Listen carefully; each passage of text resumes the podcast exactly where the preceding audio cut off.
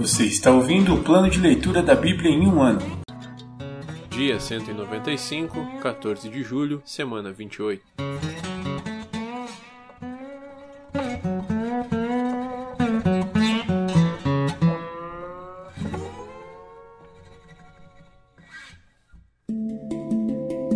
Novo Testamento. Primeira carta aos Coríntios, capítulo 2. A mensagem de sabedoria de Paulo. Irmãos, na primeira vez que estive com vocês, não usei palavras eloquentes nem sabedoria humana para lhes apresentar o plano secreto de Deus. Pois decidi que, enquanto estivesse com vocês, me esqueceria de tudo exceto de Jesus Cristo, aquele que foi crucificado. Fui até vocês em fraqueza, atemorizado e trêmulo. Minha mensagem e minha pregação foram muito simples.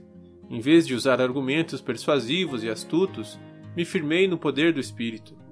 Agi desse modo para que vocês não se apoiassem em sabedoria humana, mas no poder de Deus. No entanto, quando estamos entre pessoas maduras, falamos com palavras de sabedoria, mas não com o tipo de sabedoria desta era ou de seus governantes, que logo caem no esquecimento. Pelo contrário, a sabedoria a que nos referimos é um mistério de Deus, seu plano antes secreto e oculto, embora ele o tenha elaborado para nossa glória antes do começo do mundo. Os governantes desta era, por sua vez, não a entenderam, pois se a houvessem entendido, não teriam crucificado o Senhor da glória. E é a isso que as Escrituras se referem quando dizem: Olho nenhum viu, ouvido nenhum ouviu, e mente nenhuma imaginou o que Deus preparou para aqueles que o amam. Mas foi a nós que Deus revelou estas coisas por seu Espírito. Pois o Espírito sonda todas as coisas, até os segredos mais profundos de Deus. Pois quem conhece os pensamentos de uma pessoa, senão o próprio Espírito dela? Da mesma forma, ninguém conhece os pensamentos de Deus, senão o Espírito de Deus. E nós recebemos o Espírito de Deus, e não o Espírito deste mundo, para que conheçamos as coisas maravilhosas que Deus nos tem dado gratuitamente. Quando lhes dizemos isso, não empregamos palavras vindas da sabedoria humana, mas palavras que nos foram ensinadas pelo Espírito, explicando verdades espirituais a pessoas espirituais. Mas o homem natural não aceita as verdades do Espírito de Deus. Elas lhe parecem loucura, e ele não consegue entendê-las, pois apenas quem é espiritual consegue avaliar corretamente o que diz o Espírito. Quem é espiritual pode avaliar todas as coisas, mas ele próprio não pode ser avaliado por outros. Pois quem conhece os pensamentos do Senhor? Quem sabe o suficiente para instruí-lo? Mas nós temos a mente de Cristo.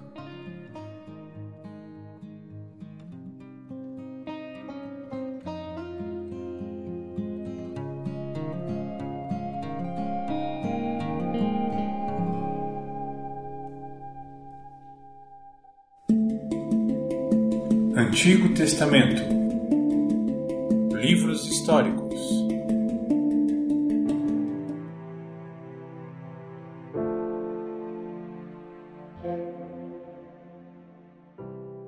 Primeiro livro dos Reis, capítulo 15, versículos do 1 ao 32. No 18º ano do reinado de Jeroboão, filho de Nebate, Abias começou a reinar em Judá. Reinou por três anos em Jerusalém sua mãe se chamava Maaca e era neta de Absalão.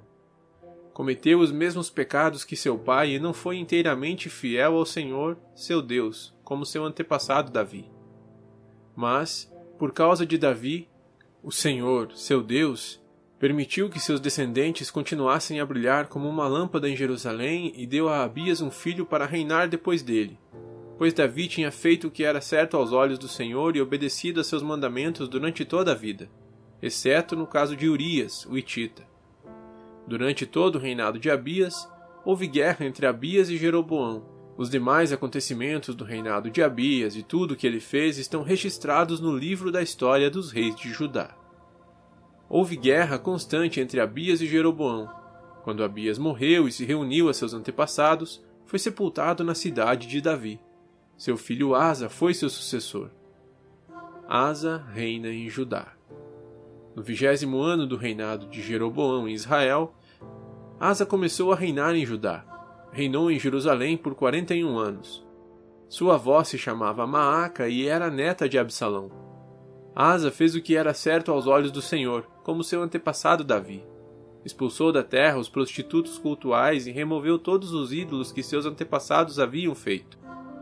Chegou a depor sua avó Maaca da posição de rainha-mãe, pois ela havia feito um poste obsceno para a deusa Azerá. Derrubou esse poste obsceno e o queimou no vale de Cedron. Embora os santuários idólatras não tivessem sido removidos, o coração de Asa permaneceu inteiramente fiel ao Senhor durante toda a sua vida. Ele trouxe para o templo do Senhor a prata, o ouro e os diversos utensílios que ele e seu pai haviam consagrado. Houve guerra constante entre Asa e Baasa, rei de Israel. Baasa, rei de Israel, invadiu Judá e fortificou Ramá, a fim de impedir que qualquer um entrasse ou saísse do território de Asa, rei de Judá. Em resposta, Asa juntou toda a prata e todo o ouro que restavam na tesouraria do templo do Senhor e no palácio real. Enviou alguns de seus oficiais a Ben-Hadad, rei da Síria, que governava em Damasco, filho de Tabrimon e neto de Ezion, com a prata e o ouro e a seguinte mensagem: Façamos um acordo, você e eu, como aquele que houve entre seu pai e o meu. Envie um presente de prata e ouro. Rompa seu acordo com Baasa, rei de Israel, para que ele me deixe em paz. Ben-Hadad aceitou a proposta do rei Asa e enviou os comandantes de seu exército para atacarem as cidades de Israel. Eles conquistaram Ijon, Dan, Abel-Bet-Maaca e todo o Kineret, bem como a terra de Naphtali. Quando Baasa, rei de Israel, soube do que havia acontecido, abandonou seu projeto de fortificar Ramá e permaneceu em Tirza. Então o rei Asa decretou que todos os homens de Judá, sem exceção, ajudassem a levar embora as pedras e a madeira usadas por Baasa para fortificar Ramá. Asa empregou esses materiais para fortificar a cidade de Jeba, em Benjamim e a cidade de Mispá. Os demais acontecimentos do reinado de Asa, a extensão de seu poder, tudo o que ele fez e o nome das cidades que ele construiu estão registrados no livro da história dos reis de Judá. Em sua velhice, sofreu de uma doença nos pés quando Asa morreu, foi sepultado com seus antepassados na cidade de Davi. Seu filho Josafá foi seu sucessor. Nadab reina em Israel. Nadab, filho de Jeroboão, começou a reinar em Israel no segundo ano do reinado de Asa, rei de Judá. Reinou em Israel por dois anos. Fez o que era mal aos olhos do Senhor.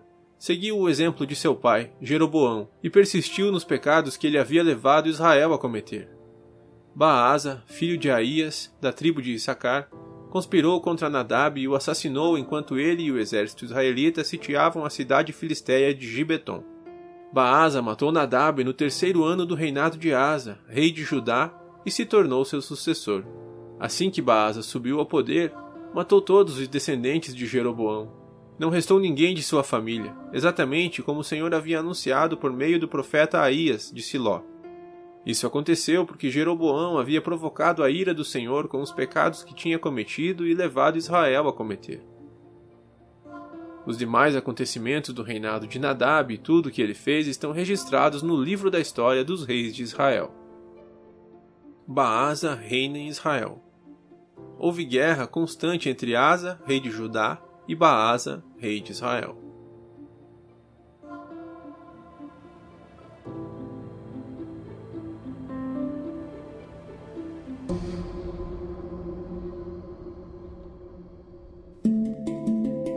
Profetas menores.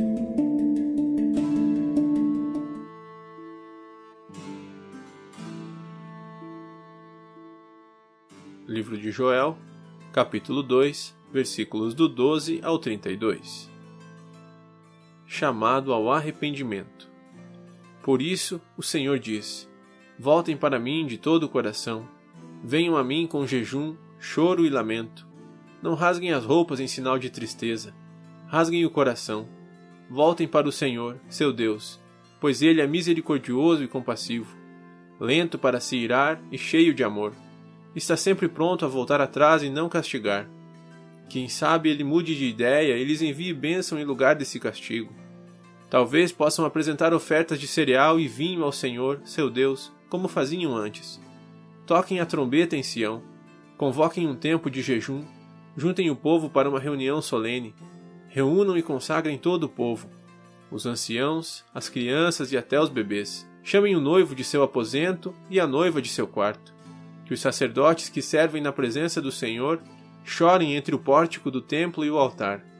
Que façam esta oração Poupa teu povo, Senhor. Não permitas que a nação que pertence a ti se torne objeto de zombaria. Não deixes que seja motivo de piada para as nações que dizem: Onde está o seu Deus? O Senhor promete restauração. Então o Senhor teve compaixão de seu povo e com zelo guardou sua terra. O Senhor respondeu: Vejam, eu lhes envio cereal, vinho novo e azeite, suficientes para saciá-los. Vocês não serão mais objeto de zombaria entre as nações vizinhas. Expulsarei esses exércitos que vêm do norte e os enviarei para uma terra seca e desolada. Os que estão na vanguarda serão empurrados para o Mar Morto, e os da retaguarda para o Mediterrâneo. O mau cheiro dos corpos em decomposição se espalhará sobre a terra. Certamente o Senhor tem feito grandes coisas. Não tema, ó terra, alegre-se e exulte, pois o Senhor tem feito grandes coisas. Não tenham medo, animais do campo, pois os pastos do deserto ficarão verdes. As árvores voltarão a dar frutos, as figueiras e as videiras ficarão carregadas. Alegrem-se, vocês que habitam em Sião. Exultem no Senhor, seu Deus, pois ele envia as chuvas na medida certa. As chuvas de outono voltarão a cair, e também as chuvas de primavera. As eiras voltarão a se encher de trigo, e os tanques de prensar transbordarão de vinho novo e azeite. Eu lhes devolverei o que perderam por causa dos gafanhotos migradores, dos saltadores, dos destruidores e dos cortadores. Enviei este grande exército devastador contra vocês. Vocês voltarão a ter alimento até se saciar e louvarão o Senhor, seu Deus, que realiza esses milagres em seu favor. Nunca mais meu povo será envergonhado. Então vocês saberão que estou no meio de Israel, que sou o Senhor, seu Deus, e não há nenhum outro nunca mais meu povo será envergonhado. Então, depois que eu tiver feito essas coisas, derramarei meu espírito sobre todo tipo de pessoa. Seus filhos e suas filhas profetizarão, os velhos terão sonhos e os jovens terão visões. Naqueles dias derramarei meu espírito até mesmo sobre servos e servas. Farei maravilhas nos céus e na terra, sangue e fogo e colunas de fumaça. O sol se escurecerá a lua se tornará vermelha como sangue antes que chegue o grande e terrível dia do Senhor. Mas todo aquele que invocar o nome do Senhor será salvo. Pois alguns no Monte Sião, em Jerusalém, escaparão, como o Senhor prometeu. Estarão entre os sobreviventes que o Senhor chamou.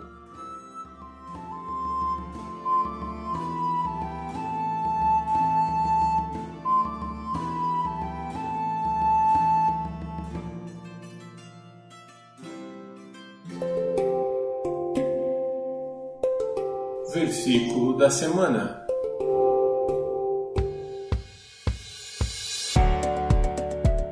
E há de ser que, depois, derramarei o meu espírito sobre toda a carne, e vossos filhos e vossas filhas profetizarão, os vossos velhos terão sonhos, os vossos jovens terão visões.